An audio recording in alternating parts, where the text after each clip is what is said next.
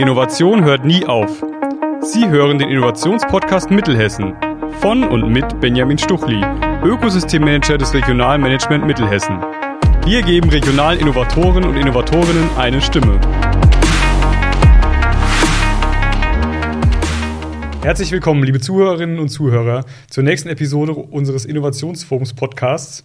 Heute bei mir zu Gast Felix Bonn, Geschäftsführer der Nolta GmbH. GmbH. GmbH. Ja. GmbH. Nolta, bekannt als renommierter Hersteller für Motorenschutz und Wassertechnik, Sitz in Kölbe. Ähm, genau, Felix Bonn zu der Person. Wollen Sie sich kurz selbst vorstellen, Felix? Sagen wir du. Ger gerne du, ja.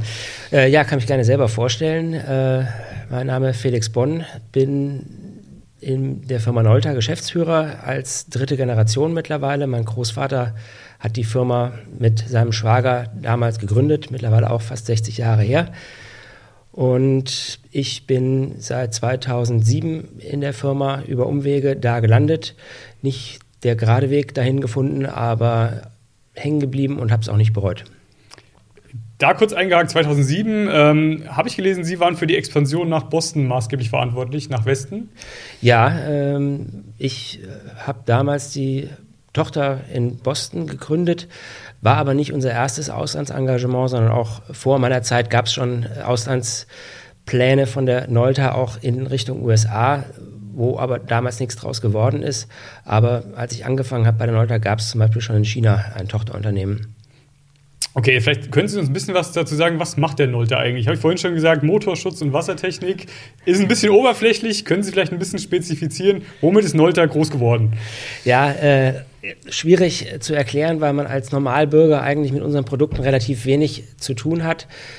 Ähm, groß geworden ist die Firma Nolta mit der Idee, den Motorschutz aus dem Wandschrank zu nehmen und in einen mobilen Stecker zu packen, der dann mit dem Gerät in unserem Fall meistens eine Pumpe. In den Anfängen der Nolta war es ein Schleifgerät von der Eisengießerei Winter. Ähm, mit dem Gerät eben rumwandern kann und sich nicht mehr darauf verlassen muss, dass der elektrische Anschluss, wo das Gerät eingesteckt wird, auch so ist, wie es sein soll, damit die Maschine ordentlich geschützt ist. Ähm, das war ein Ingenieur von der Eisengießerei, der das Problem hatte, dass die Schleifmaschinen immer durchgebrannt sind und er hatte sich damals an den Schwager meines Großvaters gewandt und gefragt, ob man da nicht mal irgendeine Lösung finden kann. Und so sind die beiden auf die Idee gekommen, eben diesen Motorschutz zur Maschine zu packen und eben aus dem Wandschrank rauszunehmen. Das heißt aber, das ist schon ein sehr spezifisches Produkt. Äh, wo hat ein Automalverbraucher damit zu tun? Eigentlich gar nicht? Eigentlich, eigentlich gar nicht, aber wir sind eben in der, in der Pumpenbranche, die das gleiche Problem hatte, äh, groß geworden. Man kennt das auf den Baustellen, wenn man hier ein Loch buddelt auf der einen Seite und morgen auf der anderen Seite ein Loch buddelt und es regnet, dann wandert die Pumpe eben von einer Seite zur anderen Seite der Baustelle und die äh, elektrische, der elektrische Anschluss auf so Baustellen ist nicht immer so, wie man den vielleicht von einer Festinstallation Installation, äh, gewohnt wäre. Und da kommen unsere Stecker eben auf neun von zehn Baustellen vor. Das heißt, wenn man mal irgendwo vorbeifährt und sieht, dass da irgendwo gepumpt wird, dann kann man davon ausgehen, dass mindestens eins unserer Produkte eben auch auf der Baustelle vorhanden ist. In Marburg kennt man unsere Produkte vielleicht dann, wenn äh, man am Berg wohnt, was ja nicht ganz unüblich ist in Marburg, weil wir, wie du auch schon gesagt hast, nicht nur Motorschutz, sondern auch Wassertechnik machen. Wir haben unter anderem auch äh, Niveauregler, also umgangssprachlich auch Schwimmerschalter äh, im Programm. Und äh, wenn man unterhalb des Straßenniveaus wohnt, dann hat man in der Regel eine Pumpenhebeanlage im Haus und da hängen auch in vielen Fällen unsere Schwimmerschalter drin, auch wenn das vielen Marburgern vielleicht gar nicht so bewusst ist. Das heißt, im wahrsten Sinne des Wortes ein bisschen Hidden Champion. Ja, äh, so bezeichnen wir uns gerne, ja.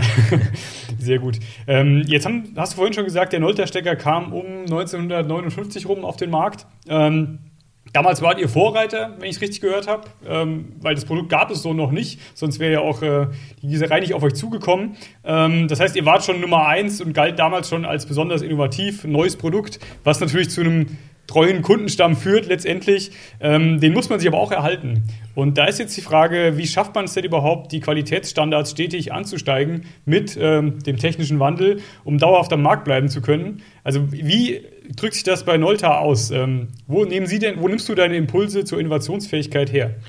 Ja, äh, du hast es gerade gesagt, 1959 war die große Innovation, ein neues Produkt auf den Markt zu bringen, was es so nicht gab. Das ist eine große Kunst, sowas mal zu schaffen.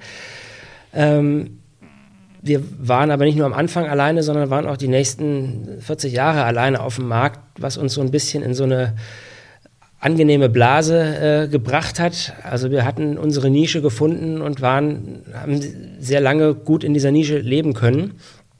Und ähm, da in der Zeit waren die Innovationen eigentlich mehr normengetrieben. Das heißt, wenn sich da bei den Normen was geändert hat, dann mussten wir auch an unseren Produkten was anpassen. Aber den großen, große Sprünge ähm, haben wir da innovativ nicht gemacht. Alles, was, was neu kam, war irgendwo aufbauend auf den vorhandenen Produkten. Also wenn man von dem großen 400-Volt-Steckern dann mal eine 230-Volt-Version gemacht hat, dann ist das zwar auch irgendwo innovativ, aber es ist trotzdem sehr nah am bestehenden Produkt. Und der Druck kam dann aber so doch die letzten Jahre wieder, weil wir Qualitätsführer waren. Qualität stand immer ganz oben bei uns, damit aber auch Preisführer waren im Markt. Und wenn man eben Preisführer ist, dann muss man das auch irgendwo begründen und dann muss man auch Innovationsführer sein. Und ähm, ich vergleiche das manchmal so ein bisschen mit, äh, entweder ist man äh, Bayer oder Ratiofarm. Ähm, wenn man eben neue Dinge auf an neuen Dingen forscht, dann muss man die auch diese Forschung irgendwie bezahlen und dementsprechend sind dann auch die Produkte teurer als Nachahmerprodukte. Ähm, in unserem Fall hoffentlich auch besser als Nachahmerprodukte. Aber Impulse, ja, wo nehmen wir unsere Impulse her? Viele Impulse kommen natürlich vom Markt. Man muss eng am Kunden dran sein und ähm, es gibt dann auch natürlich immer so eine Handvoll Kunden, die man gut kennt, mit denen man auch neue Dinge ausprobieren kann. Aber nur vom Markt äh, die Impulse zu holen, ist dann immer so das Risiko, ob man da wirklich was ganz Neues mal bringt, weil da ist dann immer so schön mit dem, die beim Ford früher die schnelleren Pferde, das Zitat kennt man ja. Ähm, am Ende ist ein Automobilrap herausgekommen. Äh, so ähnlich ist das bei uns natürlich auch. Wir, wir wollen auch klar die Ideen vom Markt mit aufnehmen und in unsere Innovationen mit reinfließen lassen, aber wollen natürlich dem Markt auch mal was ganz Neues präsentieren, womit äh, der Markt so vielleicht nicht gerechnet hat. Jetzt hast du zum einen gesagt, ihr holt euer Feedback von den treuen Kunden, die ihr habt. Ähm, ist das ganz klassisch über eine Bewertungstool oder ähnliches? Oder geht ihr direkt in den Dialog mit ihnen?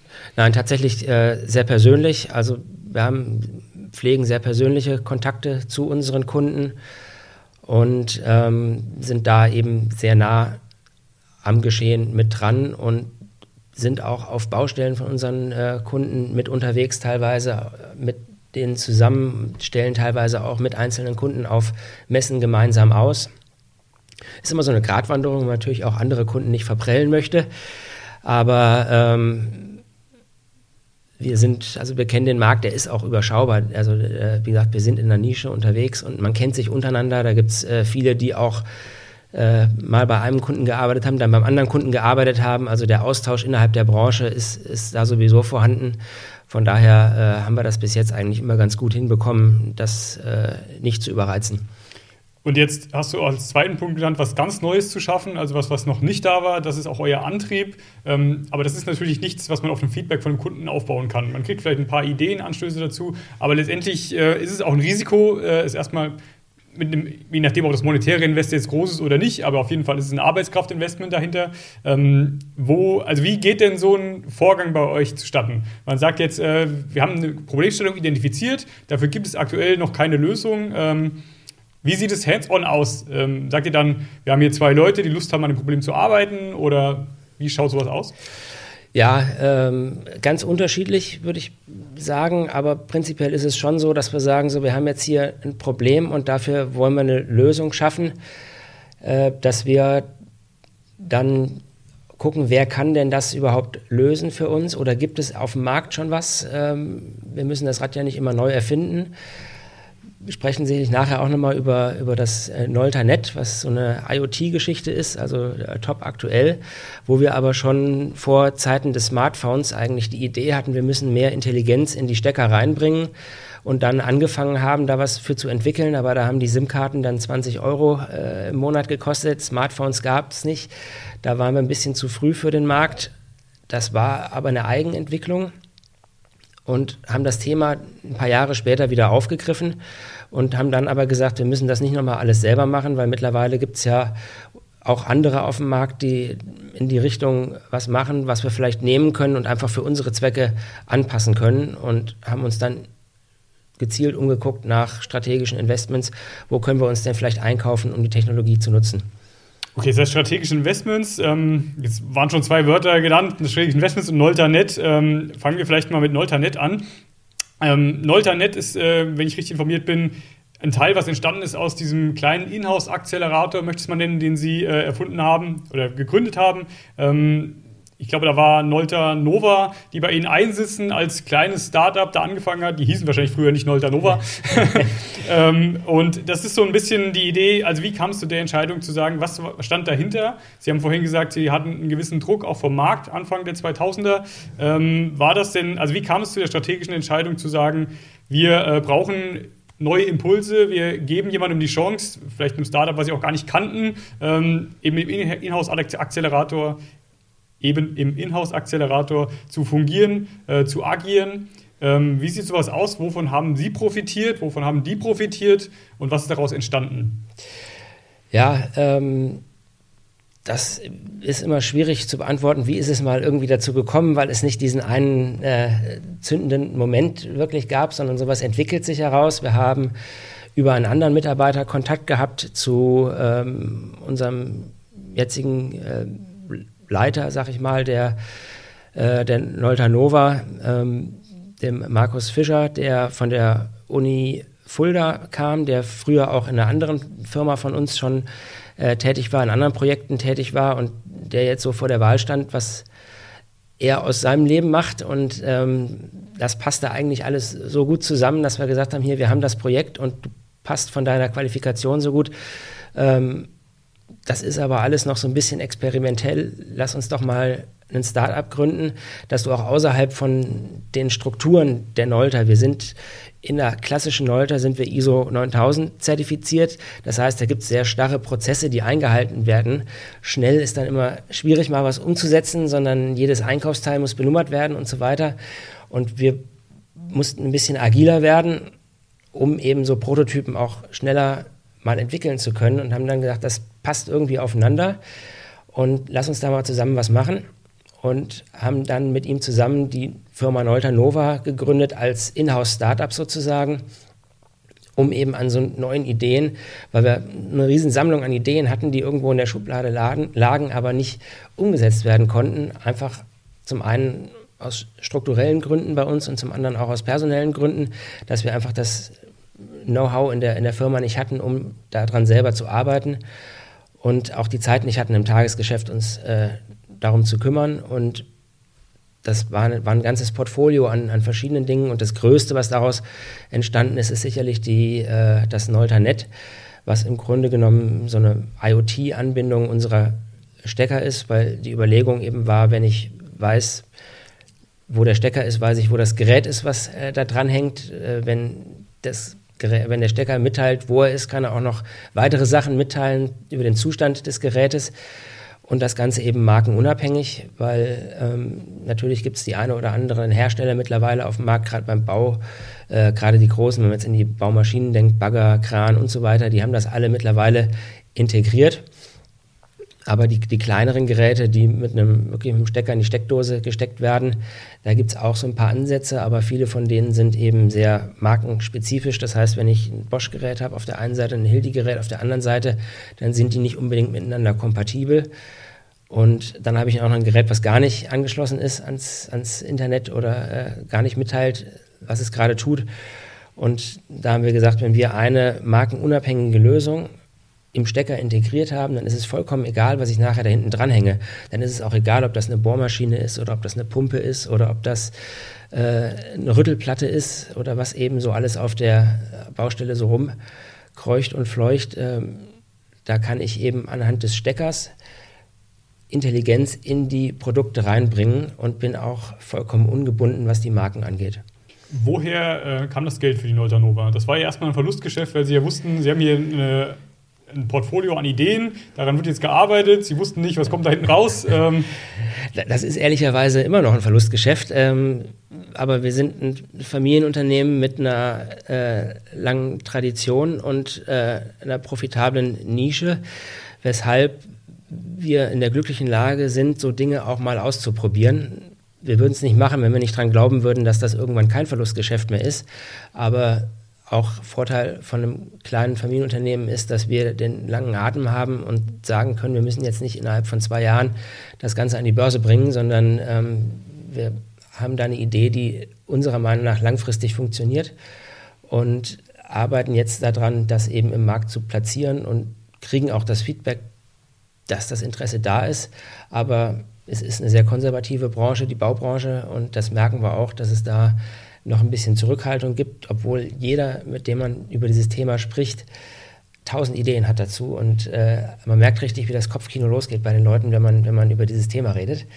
Und ähm, deshalb sind wir auch der Meinung, dass wir zur richtigen Zeit äh, damit gestartet sind jetzt. Und wie profitiert Ihr Tagesgeschäft aktuell? Profitiert es überhaupt schon von der Nolta Nova? Äh, und wenn ja, wie tut es das aktuell? Ja, also ähm, was, man, was man sicherlich sagen kann, ist, dass wir als, als Nolter, ich habe ja gesagt, dass wir sehr lange im Dornröschenschlaf auch, was die Emotionen anging, äh, gelegen haben, aber man merkt schon, dass wir wieder wahrgenommen werden als sehr innovativ, dass wir angesprochen werden, auch von Kunden, wenn es um andere Projekte gibt, geht. Also, dass wir nicht mehr nur unsere Produkte liefern, sondern dass wir eben auch als Lösungsanbieter wahrgenommen werden auf dem Markt. Also zum einen hat es unserem Image natürlich sehr geholfen und hilft es auch immer noch. Und zum anderen ähm, ist es auch ein großer Vorteil, jetzt mit den beiden Ingenieuren im Haus sozusagen, äh, wenn es um die Bewertung von, von Angeboten von Drittfirmen wieder geht, weil wir uns natürlich immer noch viel Know-how auch zukaufen müssen. Aber früher war man eben Drittfirmen immer sehr ausgeliefert, weil man das technisch überhaupt nicht bewerten konnte, was einem da angeboten wurde. Und auch da, ähm, wenn man ein neues Produkt entwickelt hat, und das extern einkauft, diese Leistung, dann ist das bestenfalls irgendwie ein abgeschlossenes, abgeschlossener Prozess, wo man am Ende dann irgendwas übergeben bekommt und dann damit guckt, wie man weiterarbeitet.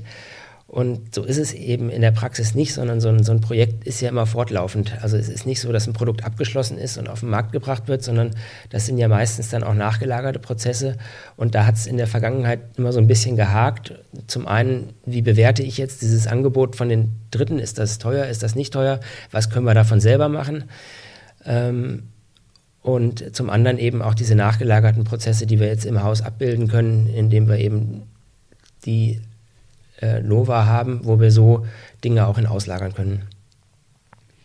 Ähm, der zweite Punkt, den Sie vorhin angesprochen haben, waren die strategischen Investments. Ähm, ich glaube, es ist wahrscheinlich schon den meisten bekannt, dass Sie äh, 2014 in äh, Locker investiert haben, die damals in der Höhle der Löwen gepitcht haben und ohne äh, Geld ohne Deal rausgekommen sind, sagen wir es mal so. Ähm, 2014 war das mit Sicherheit noch ein Thema, was nicht in der breiten Masse vertreten war. Also Investments in andere kleine Firmen. Ähm, Deswegen die Frage an der Stelle, welche Bedeutung messen Sie denn der Diversifikation des eigenen Portfolios überhaupt zu? Ja, also ähm, zum Thema Locker und, und Hülle der Löwen. Also zum einen sind sie mit vier Deals rausgegangen aus der Sendung. Also wir waren, hatten uns schon beteiligt. Das war nach der, nach der Aufzeichnung der Sendung, aber vor der Ausstrahlung der Sendung. Das heißt, ich kannte die Firma nicht über die Hülle der Löwen, ähm, sondern wir waren irgendwo dazwischen. Deshalb wusste ich auch, was in der Sendung, also Höhle der Löwen ist vor allem eins, eine Show. Äh, ich wusste, was im, im, Fernsehen gezeigt wird und ich wusste, was hinterher dann auch dabei rausgekommen ist. Ähm, also es waren alle Löwen waren interessiert und haben in der Sendung einen Deal abgeschlossen. Ähm, Im Nachgang ist das dann aus verschiedenen Gründen, äh, die ich jetzt gar nicht bewerten möchte, äh, nicht zustande gekommen. Aber da waren wir dann auch äh, schon beteiligt wieder an der, an der Locker, ob es äh, anders ausgegangen wäre mit Locker, wenn der Deal wirklich zustande gekommen wäre mit den Löwen, äh, ist eine andere Frage, weil Locker ist mittlerweile nicht mehr am Markt. Wir haben die Firma von den Gründern damals ausgelöst mit einem anderen, gemeinsam mit einem anderen Family Office hier aus Deutschland, nicht aus dem Marburger Raum, sondern von woanders. Haben die ähm, Markenrechte und den Namen und so alles behalten, konnten auch die Technologie für uns nutzen. Also es war jetzt kein kompletter komplette Fehlinvestition, war natürlich ein sehr teures Lehrgeld auch, aber ähm, wir konnten die Technologie und die Quellcodes für unsere Projekte weiter nutzen und haben den Namen und äh, die GmbH ein bisschen schlafen gelegt im Moment. Ähm, mal gucken, was wir daraus vielleicht irgendwann nochmal machen. Aber äh, ja, strategische Investments sind, sind für uns trotzdem immer noch äh, ein spannendes Thema, weil man eben, wie ich gesagt habe, viele Dinge nicht, nicht selber machen muss, weil es gibt äh, Ideen auf dem Markt und es gibt äh, Gründer auf dem Markt, die auch mit äh, vielleicht schon ein bisschen weiter sind, als, als wir das sind und vielleicht von anderen Seiten das Ganze äh, betrachten. Auch die, die Gründer von Locker sind mittlerweile wieder in einem, in einem neuen Projekt äh, unterwegs, nennt sich Schoolfox äh, sind wir auch wieder beteiligt. Also trotz des Fehlschlags bei, bei Locker, äh, man investiert ja nicht nur in die Firmen, sondern auch in die Gründer. Ähm, glauben wir nach wie vor dran, dass das, dass das kompetente Jungs sind. Ähm, auch wieder ein, ein, Investment, was vielleicht gar nicht so auf den ersten Blick äh, mit uns zu tun hat. Ähm, Schoolfox macht, ähm, hat eine App entwickelt oder auch eine, eine Webplattform entwickelt für Schulkommunikation. Das Ganze schon vor Corona-Zeiten aber natürlich zu äh, Corona jetzt äh, top aktuell, wo Schulen mit äh, DSGVO-konform, mit äh, die Lehrer mit Schülern, Lehrer mit Eltern, äh, Eltern untereinander, Schüler untereinander und so weiter kommunizieren können. Das Ganze, wie gesagt, DSGVO-konform, weil das WhatsApp in Schulen eigentlich verboten ist oder sein sollte. Und ähm, da stellt es natürlich auch die Frage, wie passt das jetzt zu unserem, äh, unserem Bauthema? Ist natürlich die Überlegung, man könnte daraus ja auch ein äh, Kommunikationstool für Baustellen, heißt die äh, Bauleiter mit ihren Handwerkern, die Bauleiter mit den Bauherren und so weiter, ähm, weil da eigentlich das, das gleiche Problem wie an den Schulen besteht, dass das Ganze eigentlich nicht DSGVO-konform ist. Äh, wenn da mit WhatsApp kommuniziert wird, werden alle Kontakte, die auf dem Handy sind, gleich mitgeschickt. Und ähm, das könnte zum Beispiel auch in der Zukunft mal ein Thema für uns werden, dass man sagt, man bringt jetzt auch noch die Kommunikation für die Baustelle mit raus. Wäre auch, ist auch so ein strategisches Investment, was eher langfristig gedacht ist, aber ähm, auch was, was wir nie im Leben bei uns im Hause selber entwickeln würden. Da merkt man schon auf jeden Fall, dass Sie vor der Welle schwimmen, zumindest gedanklich auch ein Vordenker sind. Ähm, da vielleicht gerade mal die Frage, wo kommt denn Ihre eigene Begeisterung für Innovation her? Also Sie sind ja selbst auch schon, du bist, Entschuldigung, du bist ja selbst auch schon ähm, die letzten beiden Male äh, Supporter gewesen von unserem Startup Weekend Mittelhessen. Dafür auch nochmal vielen Dank. Ähm, die Frage, du scheinst dich ja zu begeistern für diese Ideen und wenn ich sehe, wie deine Augen glühen, wenn du sowas erzählst, äh, dann äh, glaubt man es dir auf jeden Fall auch. Und woher kommt das Brennen? Ja, äh, das stimmt tatsächlich. Also ich, äh, ich habe damals bei Siemens äh, vor der Wahl gestanden, meine, meine äh, Diplomarbeit äh, zu schreiben. Entweder für die Schublade im Konzern oder eben was zu machen, wo auch was daraus entsteht. Und ähm, bin mir dann auch mit, mit Siemens einig geworden, dass ich dann auch zur Diplomarbeit gehen durfte. Aber äh, hatte dann vor, weil eben in der, in der Neulta sich genau das Problem äh, gegeben hatte, worüber ich schreiben wollte mit der Internationalisierung. Ähm, das passte, passte super. Wie gesagt, hatte eigentlich dann vor, nach der Arbeit auch wieder weiterzugehen. Hab dann aber, damit diese Ideen oder diese Arbeit nicht in der Schublade verschwindet, gedacht, ach, bleibst du noch und setzt das auch noch um. Und jetzt bin ich immer noch da und habe es auch nicht bereut, geblieben zu sein. Ähm, aber das, das finde ich eben ganz wichtig, dass, dass Ideen nicht in der Schublade verschwinden.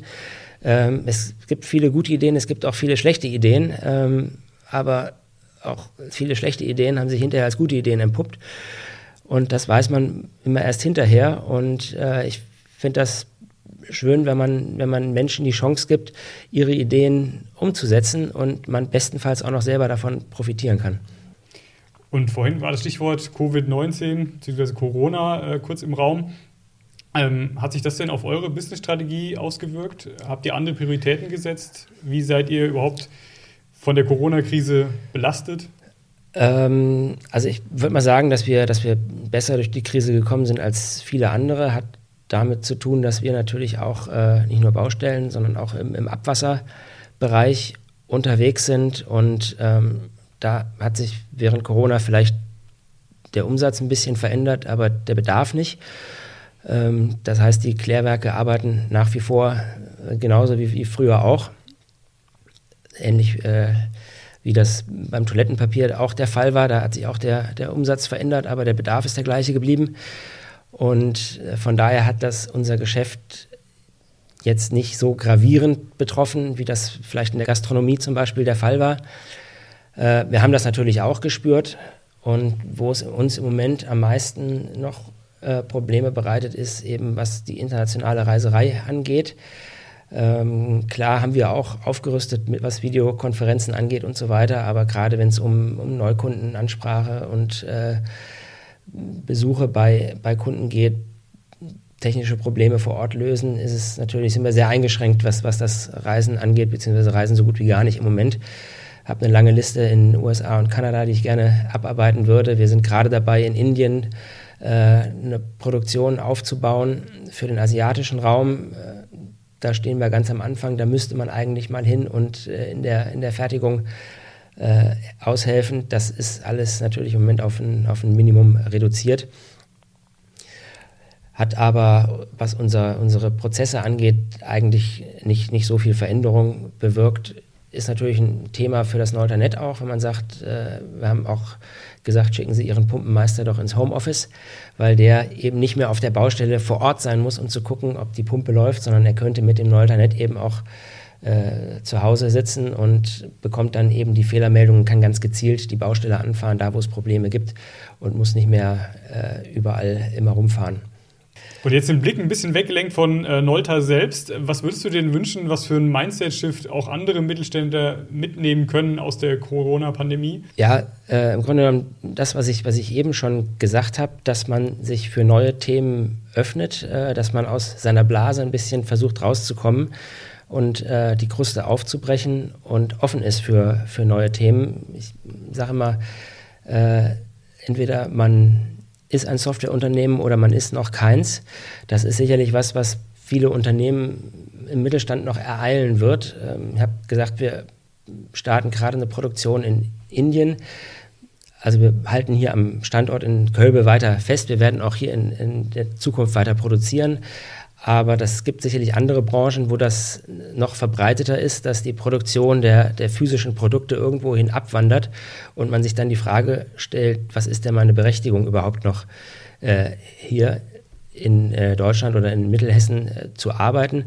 Und das ist eben die Intelligenz, die man doch den Produkten noch mitgeben kann. Und hat uns ja auch getroffen. Also wer hätte gedacht vor 10, äh, 20 Jahren, dass wir als Hersteller von einem Stecker uns mal mit Software auseinandersetzen müssen oder mal mit Software auseinandersetzen, ähm, aber hat uns eben auch ereilt in dem Sinne. Und äh, ich denke, dass das, dass das viele andere Mittelständler auch noch treffen wird. Und jetzt ist abschließende Frage, die Frage, die ich allen anderen auch stelle, wenn du dir vom Ökosystem Mittelhessen irgendwas wünschen dürftest, frei aus Gutdüngen, aus irgendeiner Schublade wählen, äh, wie würde dein Wunsch aussehen? Wo sagst du, da muss Kölbe und Mittelhessen noch ein bisschen besser werden? Das wäre ganz toll für uns zur Erleichterung. Der zügige Lückenschluss von der A49. Super.